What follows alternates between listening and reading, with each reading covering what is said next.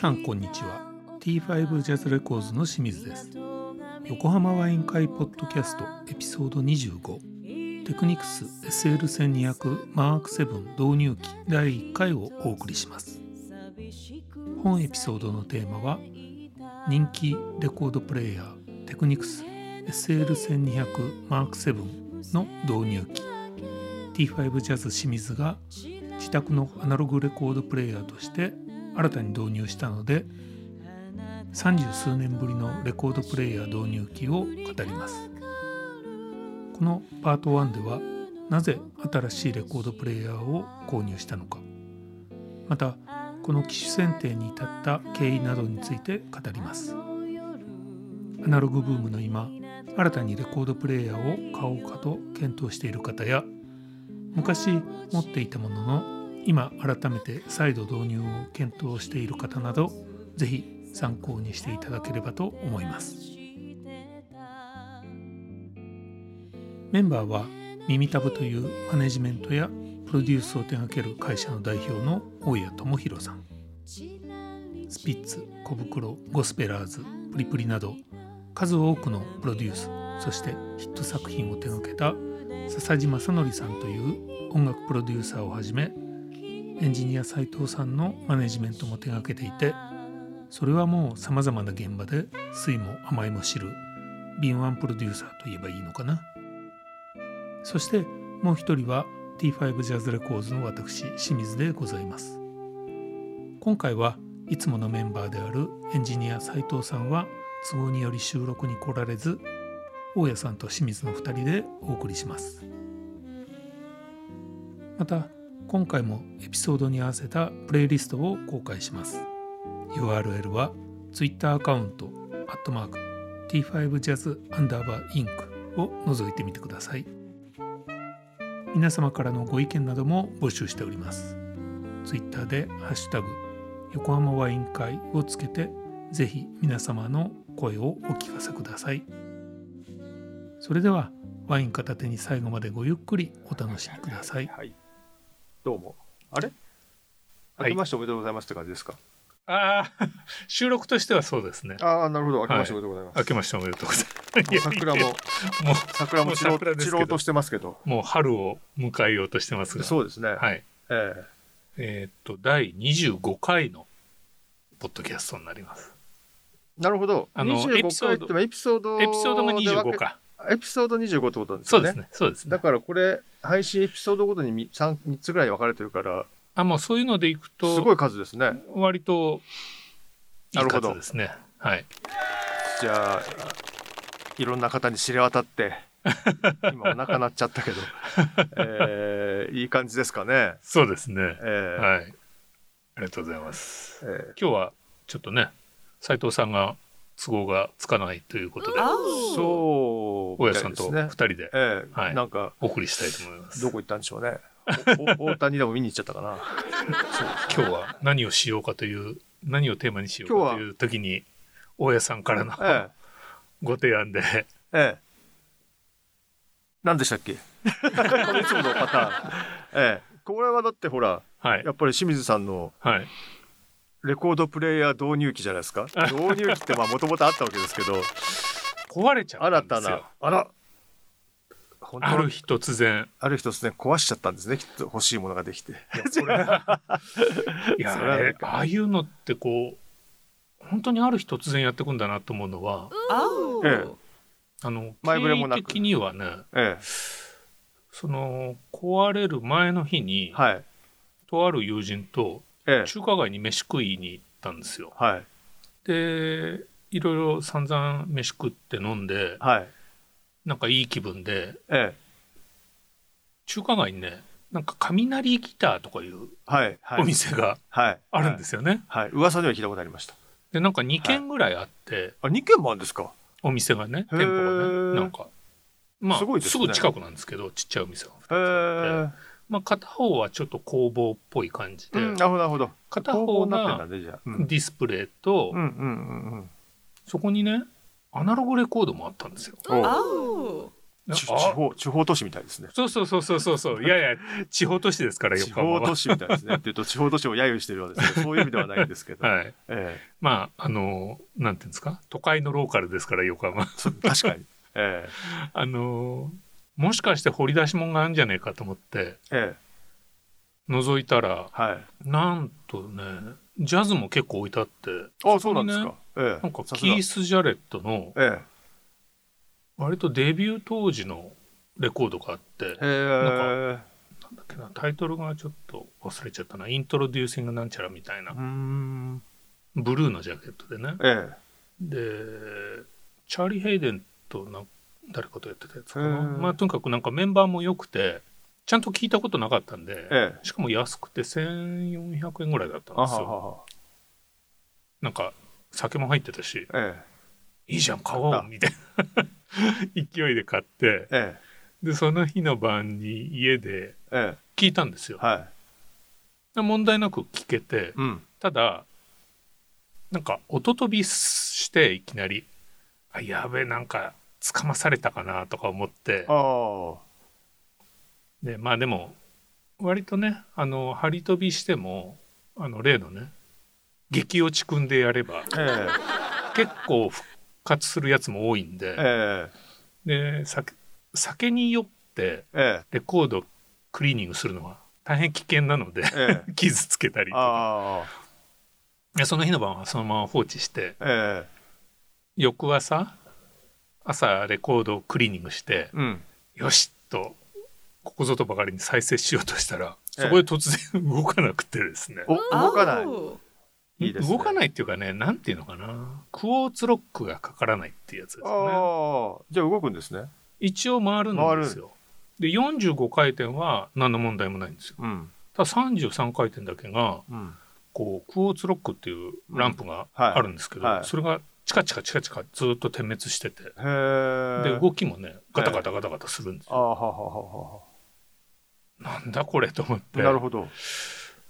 で、しばらく動かしてみたり、まあ寒い時期だったんでね、寒いからかなとか思って、えー、もう半日ぐらい回してみたりとかね、ぐるぐるぐるぐるずっといろんなことやってみたんですけど、どうにもならなくて。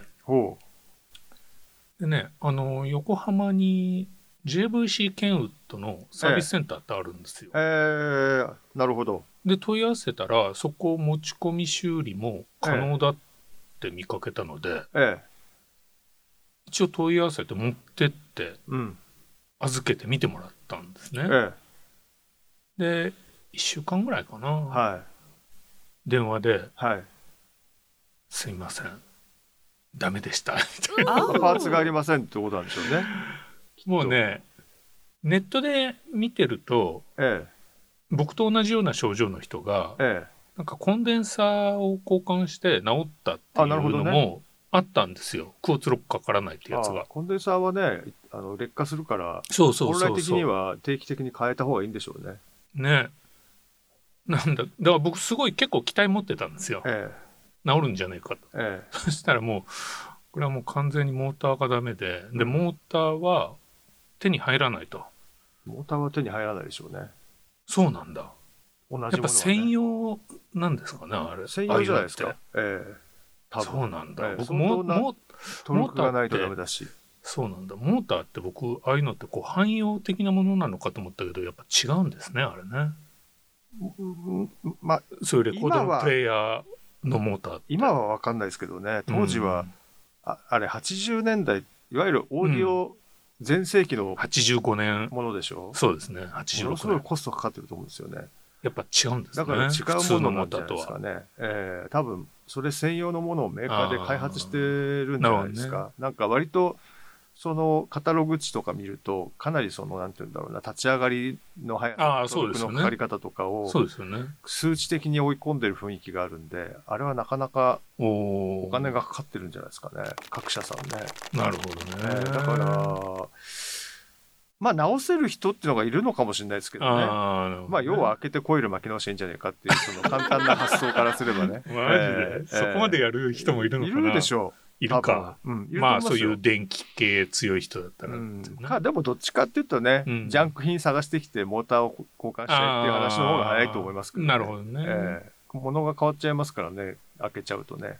それを嫌がる人もいるんでねまあ。でもそこまでメーカーは絶対やらないですね。ですよね、えー、そんなこと絶対やらないですよね。聞いたことないですもんね。メーカーが、まあ、うね、あうちにすいません壊れたものあったんで交換しましたとかね。あるわけないで保証がかけられないですもんねそうですね。うん。まあ何しろもう40年近く昔のやつですからね。35年以上。そうですね。ね。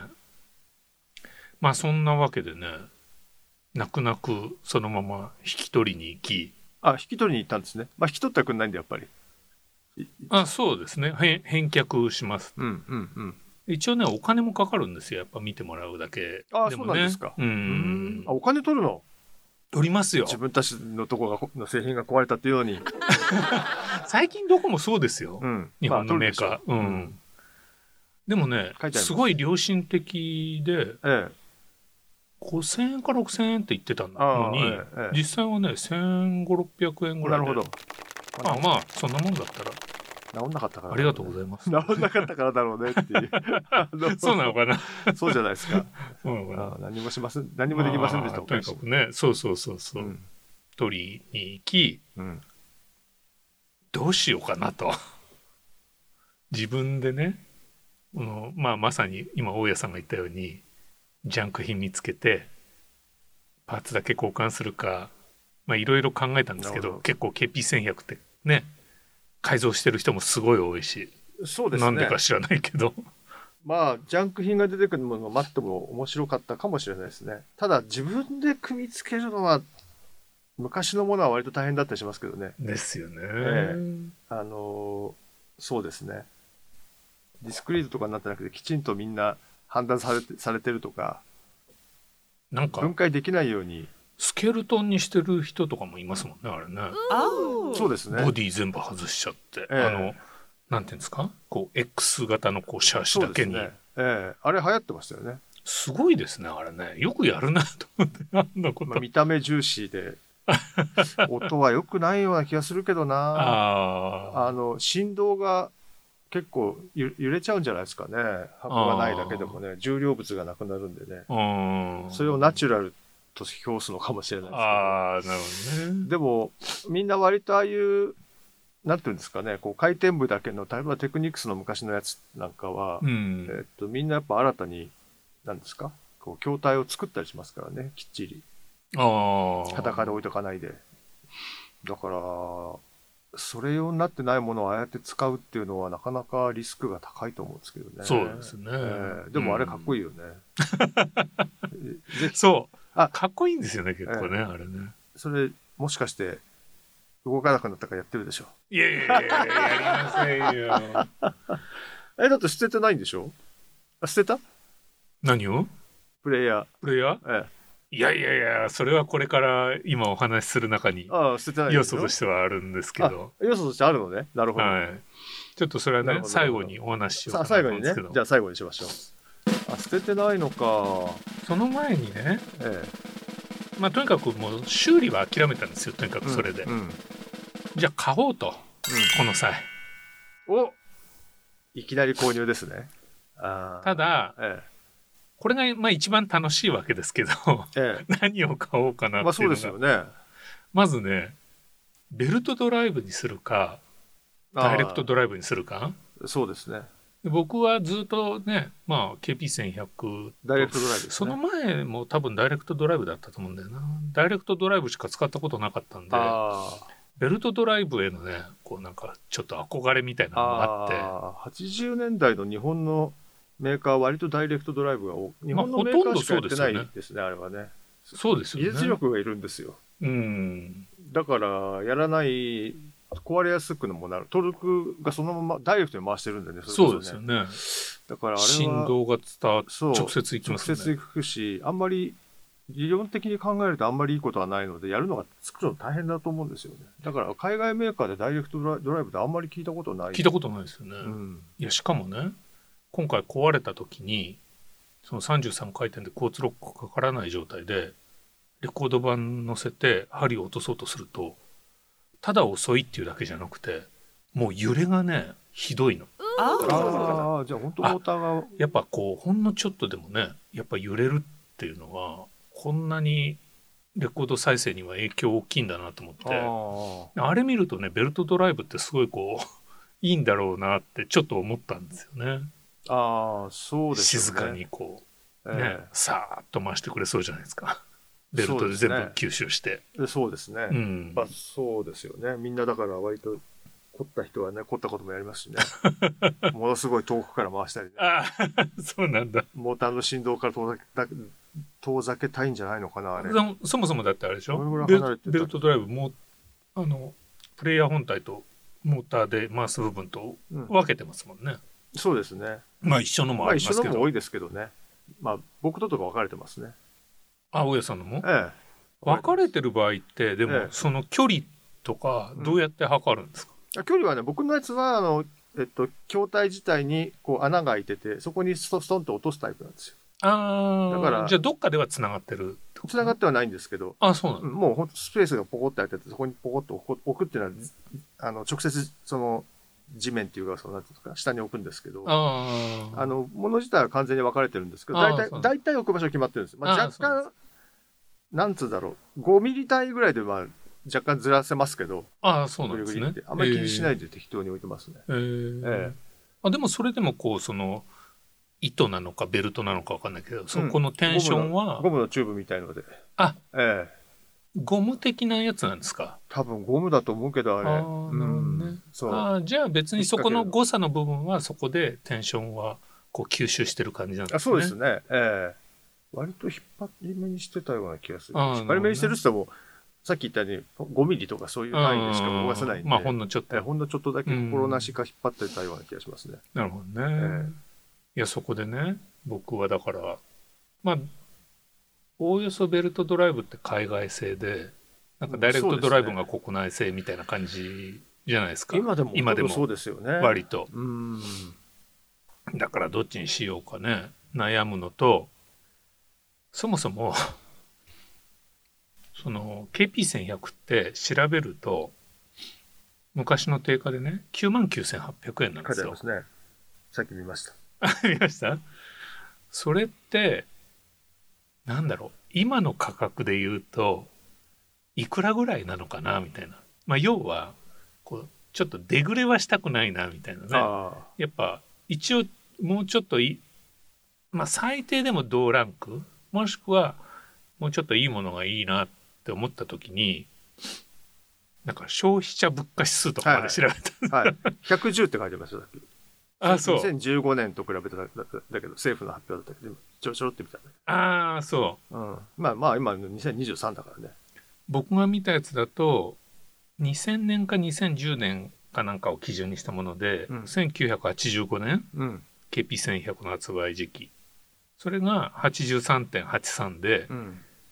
その割と今は103.16なんですよ。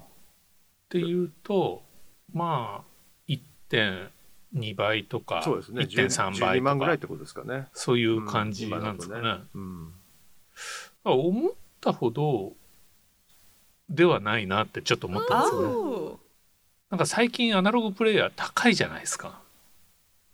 だからもっとね20万クラスとかそれぐらいじゃないとダメなのかななんて一瞬思ったんですけど、うん、意外とそんな高くないやつでも同等レベルの音がするのかどうなのかちょっと聞いてみないと分かんないですけどね。けどそうそうなんです。まあ安いのも高いのもいっぱいありますからね。ソニーさんとか、あと、あと、だからあれか、ティアックとか割と安い、もっと安いのがそうそうそうそうそうそう。そんなに悪いもん出しってるようには思えないもんねそういうメーカーがねいくら安いとはいえどうなんでしょうねあの辺のプレイヤーってねディアックとか安いやつ結構いっぱいありますよね。あありますね。ね3キュッパとかね。5キュッパないんで分かんないソニーのは7キュッパぐらいだったかな。だからまあ悪くないような気もしますけどね。ねどうなんでしょうね。うん、で？で僕が150万ぐらいで聞いてみた。いやいや。それはない それはないんですけど、ええ、気になったのはねやっぱねエラックのミラコードっていうやつ、ねはいはい、エラックってスピーカーメーカーだと思ってたんで、ええ、全然知らなかったんですけど、え、昔はアナログプレーヤーといえばエラックっていうぐらいヨーロッパではあそうなんですエラックのプレイヤーってすごい席巻してたらしいですね。あれってでもあの今出てるそのなんだっけ？ミラコード。ミラコード？って、うん、なんか復刻じゃないけど復活モデルみたいな感じでしたよね。そう。そう。復刻モデル。うん、だから昔すごい売れてたけど、まあ結局アナログ版の衰退とともに、事業としてはもう一旦なくなって作んなくなっちゃったけど、割とここ最近ここ数年復活してまた作ってるっていう感じみたいなんですよね。でねあそうそうそう。あともう一つ、はい、やっぱテクニクスですよ。これもまた復活した。DJ にでもなろうかと。いやいやいやいや。あの DJ の方じゃなくて、ええ、SL1200G っていう。あはいはい。高いやつですね。リスニング用の。そう。36万ぐらい。いいですね。これが乃木坂にもあるんですよね実はね。あそうなんですか。そうなんですよ。そんなもん置いていいんですね。ほら番起こしっていうのもたまにあるんで。ええ。ソニー製の使えばいいよね。前前何使ってたんだっけな？あれちょっと思い出せないんだけど。でもねあそうですか。あの SL1200 の G か GAE あ違う GAE じゃないな。多分 G だよな。出た時にね、うん、買ったんだよねとか言って、ね、でちょうど僕の T5 ジャズで作ったアナログ版もそれでちょっと再生してみたりしたんですよ。うん、なんでまあとにかくね、うん、まああの乃木坂の人たちも、うん、まあいいと、エンジニアとか、技術の人も認めてるプレイヤーだし、まあ間違いないだろうなっていうところで。ヨドバシまでね、うん、もう見に行ったんですよ現物はもう買う気満々で。満々ですね。いいですね。行ったんですよ、ええ、どっちもね3 5六万ぐらいだったのかな。いいお値段ですね。そうそうそうそう。なんですが、ええ、お店行って、ええ、展示してあったんですよ、はい、1210、はい、おこれだ。と見たらね、ええ、45万って書いてある10万円あれ？プレミアがつきましたか。あれ？何これ何回も間違いじゃないと思ってちょっとカタログ見たんですけどそこに置いてあるやっぱね36万って書いてあるから、ええ、お店の人呼んで「これ間違いじゃないの?」と聞いたら「うん、あすいませんこれね値上げしたんですよ」あ今時だね。軽く「え？っ?」て言ったら「いや2月1日から全部値上げなんです」とか言って。惜しい。ムカつくわと思って。惜しいですね2月の、ね、いついつ行ったんでしたっけ？多分ね2月の上旬ですよ。ね、惜しい。もう値上げ直後。どうせだったら正月に壊れてくるみたいな。はあ。なんだよと思ってね。えー値上げすること分かってて例えば1月の30、えっと、28日とかに見に行ったら、買ってたでしょうね。そういうのってあるじゃないですか。かもね。かもしれないし。もう値上げ分かってたら、ね、やばい、これ絶対値上げしたら自分には手が届かないと思った瞬間に買ってるっていう、ね、パターンってありますから、ね、多少、多少こう予算より上でも。しかもそんなね、10万近くも値上げするって分かってたら。35万が45万になっちゃったら、35万でもちょっとオーバーだったけど、45万だったらもう絶対買えないと思ったら、ちょっと無理して分割してでも買いますよね。買う可能性ありましたね。ねしかもね、壊れたのはね、1月の終わりだったんですよね。惜しい。いやもうそれでねでもね45万見たら、ええ、もう一気に買う気が失せて。そうですね。45万とかいきなりなっちゃうと選択肢がまたドワーって海外製品にまで広がってっちゃうからな。そうですよね、えー、いろんなものまで。中古まで入れたら、ね、エラックも、まあ、36万はそれは変わってなかったんですけどちょっとねそっちも一気に僕の中では色あせちゃったんですよそこなんとなくわかります。気持ちが盛り下がりますよね。そう。ええ、そうもともと20万じゃないからね。もともとが高かったんで、勇んでいって片っぽがそうなってたら、じゃあこっち行こうかとはなかなかならないですね。そう。しかもね、えー、どっちかっていうと、テクニクスを買うつもりで行ったんで、ね、ミラコードの方じゃなくて、うんうんうん、もうどうしようと。うん、そのミラコードはベルトドライブなんですか？ベルトドライブ。はい、で、たまたまね、その時に、B&W のホームページに、ええ、ハイファイオーディオを揃えるための、はい、なんかこうテクニックっていうか、うん、なんかいろんなのが書いてあって、うん、割と日本のオーディオ誌だと、うん、スピーカーアンプあと再生装置、うん、プレイヤーとか、うんうん、なんか割とスピーカー重視の表が多くて。ああそうですか。73ん？721とか、うん、まあ622とか、うん、まあとにかくこうスピーカーにいっぱいお金かけて他のは、うん、まあもうちょっと安くてもいいでしょうみたいな感じのああそれが多いんです、ね、記事が。多いんですか、まあ、割とネットで見かけるのは多いんですよ。ああそうですか、はい、まあ雑誌で読んでこう書いてあったっていうのをブログに書いてる人とかも結構いて。誰か昔の有名な人が提唱したのかもしれないですね。ね僕もそういうの見たことあります、実は。あやっぱり。スピーカーをまず決めた方がいい。ああ、ね、まあもちろん何か一個決めてやった方が、基準は作りやすいんでしょうけどね。うん、ところがね、その B&W のホームページは、バジェットはプレイヤー、プレイヤーって、まあ、ソース、うん、アンプ、うん、スピーカー、うん、3つでスプリットしなさいって書いてある。3等分。3等分しろと。そうそうそうそう。まあ難しい問題ですね。難しい問題ですよね。スピーカー高いからな、みたいなね。そうなんですよ。ああ、でもそうね。あまあそうでもないか。10万、10万、10万。まあそうね。まあ同じぐらいにしとくと、まあ安全安全ですかね。うん、ただね、あの、ポイントとしてはケーブルのためには10%用意しなさいとは書いてありましたけどね。だからそこ10%か。そこ難しい。結構高いなみたいな。そうですね。でも1万円ってことか、でも3本そうだよな。なるほどね。あでもまあそんなもんか。そんなもんじゃない？20万。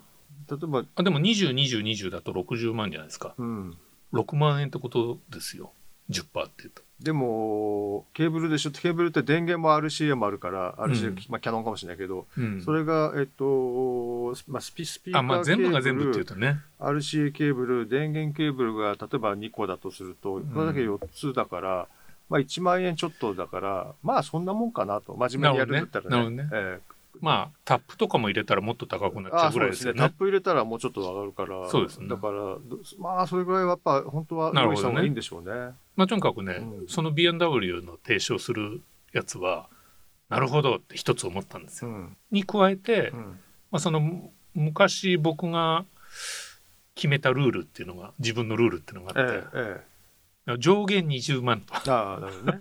上限20万と。上限20万、ええ、上限20万ルール。それ考えたときに、え、まあ割とね、アンプ、スピーカーは一応、まあそそれぐらいなんですよ、上上限ぐらいなんですね。でね、うん、まあ、よくよく考えると、僕、カートリッジが、手話の、まあ、V15? V15 か。タイプなんちゃらっていうやつで、はいはい最終モデルのね、うん、あれ5万ぐらいするんで。あそんな高いの？手話の V15 って。あれ最後のやつはね。一番最後のやつですよ、えー、もうもうこれで作らないっていうやつ、うん、考えると。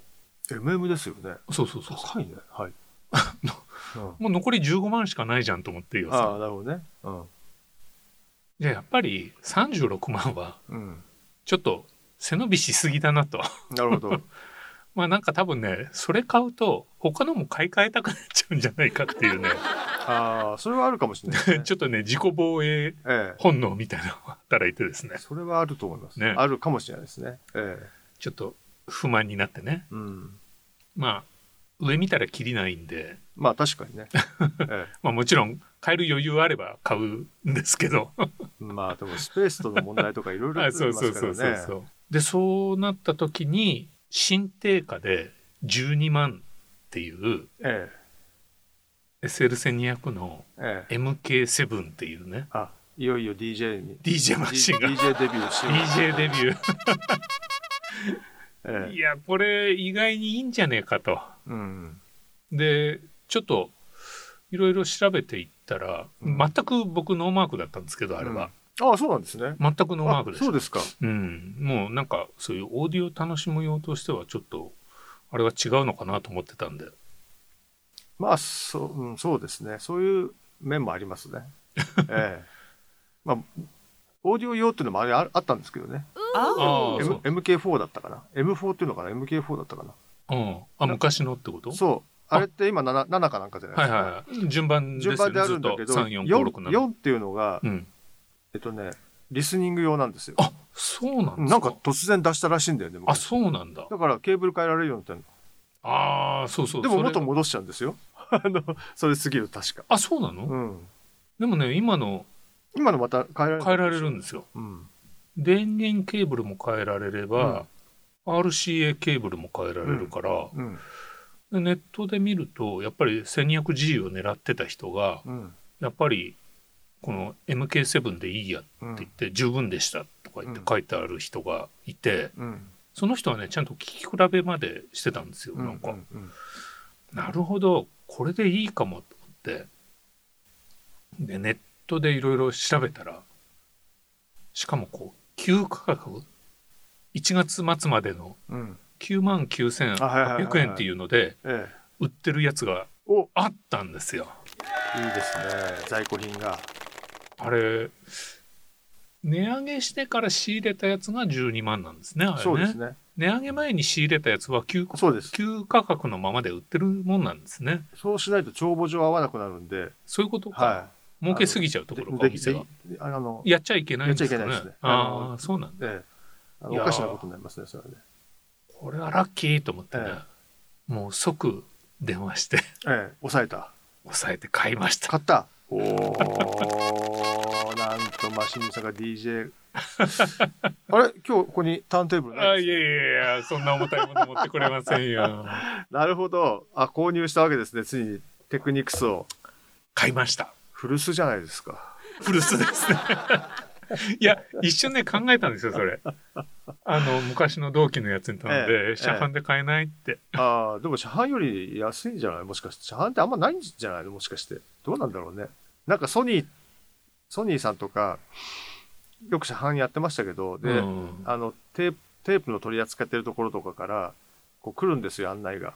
スタジオとかに勤めてると。昔はね。あと、いろそのいろんなソニーの方に頼んだりあと他のメーカーも、うん、最終的には、うん、某 B カメラとかに行った方が安かったりするあそうですか。その会社の人も言うんだよね。あまあでもどうかな大手家電量販店行った方がいいんじゃないとかね。あ確かにね、うん、僕もソニーミュージックに行った時には車販で安いっていうのはほぼなかったああやっぱそうなんですね。ただ、うん、ボーナス時期になんか特別にその B 級品みたいな処理する時があって。アウトレット的なあそうそうそうそう、うん、それは安かったですね。それは安いでしょうね、うん、まあ品揃えもある程度あるんでしょうねきっと。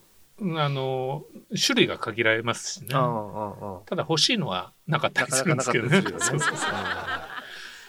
まあとにかくねそんなんで買ったんですよ。ました。新しい1985年製だけどあれあれケンウッドのやつは85年製っていうだ発表っていうだけで、うん、買ったのはいつ頃なんですか？いやでもね多分ね86年とか87年とか多分それぐらいだと思いますね。ああなるほどなるほど。バイト代をはたいて買った記憶があります。なるほど。まあ日本の経済がめちゃ良くなるところですからね85 年がプラザ合意なんですよ。え？そうなんですか？そう。だから為替がそこからいきなり170円とかなるわけです、ね、あもうそう250あの頃がそんな時代でしたっけ？そう85年が250円ぐらいなんです確かレートが。そこから85年の秋秋だったっけブラザーコーってぐらいにあってそこから変動為替になってそこからバブルへ一直線ですよ。そこからなんでしたっけ？そこからバブルに一直線ドーンですよ。その上昇気運に乗って慶応道の1100を名機を買ったわけですいやあの頃でもね今となんか比較して食べ物って意外に変わんないなと思うんだけどさっき見たらあなんかねコーラがコーラだったっけな？100円とか、うん、変わんねえじゃんそうそうそうそう 僕ね忘れもしないのは牛丼が、波が400円大盛り500円だったんです、ね、なるほど今のが安いのか。下手すりゃ今のが安いぐらいですよね。ね一時期すごい安かったしね。今はそうそうそうそうそうそう。270円とかで食べられた時期もあるからね。ただ、ただ、アルバイト代は全然違いますよね。アルバイト、85年だと450円とか500円でしたっけ？時給って。もうちょっともらって650円もらったっけ？いや。えっとね、僕高校生の時は確かね、500円未満でしたね。そう、450円ぐらいだったで、大学の時は600円ぐらいだった気がするんですよね。うん、ですよね。そんな。今もう軽く1000円超えてますもんね、みんなね。1000円超えてないと働いてくんないですからね。っていうか、まあ、ここ1、2年で急激に上がったのもありますけどね。うん、ただ、そうね、でもち、そう、全然ね、あの、なんていうの？安い時給だと人本当集まんないんですよ。ね。そうみたいね、うん、もうあの大変です。あの何？イベントとかやるとき。イベントのバイトがもう安いと全然集まんないの。うん、あそうなんだ、えー、ちゃんとみんな金額見て ちゃんと相場以上じゃないと集まんないんですよ最近の人は。ちゃんとしっかりしてるからね、えー、なんか昔はなんとなく職場で選んでたような気もするんだけど。ですよね、うん、今はね割とこう金額でしっかり選んでくるみんなしっかりしてるんでね。あの僕の古巣もねあのバイトあの集めて募集しても全然人が来ないってかみさんが嘆いてました。嘆いてましたきっと。安いから。安いからですよね。内容で選ばない。内容で選ばないんですよもう今はもう。昔はねレコード会社っていうとねそうそうそうそう。それだけで人来たのに、うん、今もう来ない 本当そうですよね。今はね本当にみんなあのしっかりして、うん、しっかりあのいろいろ見てるんでね。えー、いや良かったですね。いや。どうなんですか？でもそでもその手放す寂しさみたいなのなかったんですか？ああいやもう壊れちゃったんでもうどうしようもないですよね。